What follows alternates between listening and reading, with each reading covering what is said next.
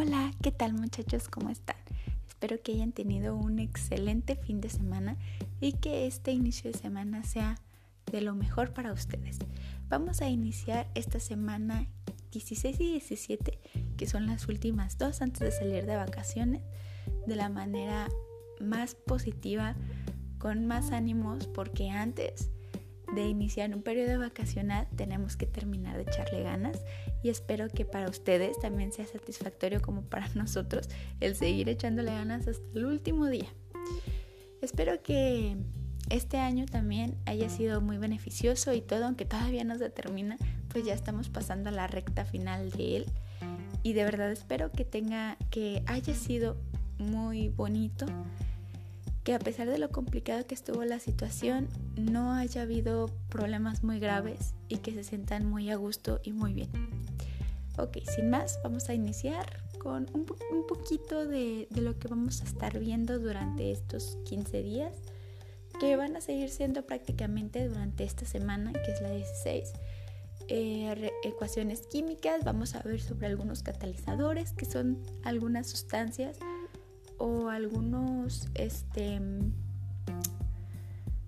las catalizadores no son sustancias que hacen que la reacción eh, se haga más rápido. Como ya sabemos, hay algunas reacciones que se tardan mucho en hacerse. Estas sustancias nos ayudan a hacerlo más rápido, pero no tanto de sustancias, sino de comportamientos de la materia. Por ejemplo, en el caso de eh, la reacción, por ejemplo, de asar un pedazo de carne, ¿cómo sería más rápido? Si lo pongo directo en el fuego al sartén o lo pongo a la luz del sol. Últimamente estas dos aplican energía, energía calorífica, que es la del sol, y la del calor directo es la misma energía, calor. Pero aquí hay una diferencia, la temperatura que está dentro o la que está directa es mucho mayor que la que llega directo del sol. Por lo tanto, esa, la que está directo al fuego, se va a hacer más rápido, que la que está en el sol por la temperatura que tiene. Este comportamiento o si esta característica que es la temperatura ayuda a que la reacción química sea más rápido.